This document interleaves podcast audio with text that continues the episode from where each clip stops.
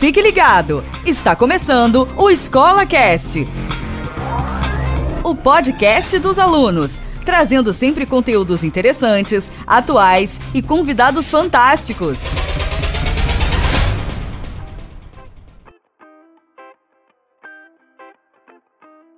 Olá, eu sou Miguel Oliveira e vou falar sobre o downhill urbano, quando ele foi criado no fim da década de 1970 foi por certos jovens que estavam entediados de andar de bike no, no, na areia e no asfalto. Eles, esses jovens eram da Califórnia, nos Estados Unidos.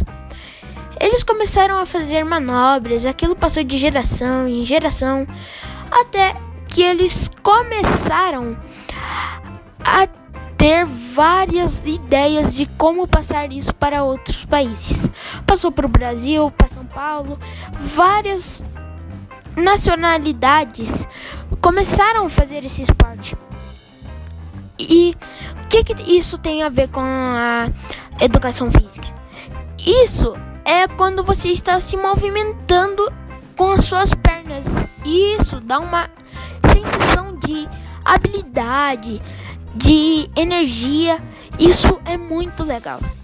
Eu, é, quando vocês forem fazer, usem o capacete, né? O capacete feito para esse esporte.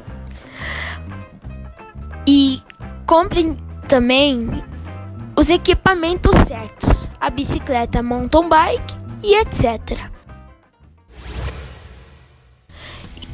A alimentação é boa porque se você comer muito arroz, feijão e outras comidas que sejam que dão energia, você consegue fazer isto.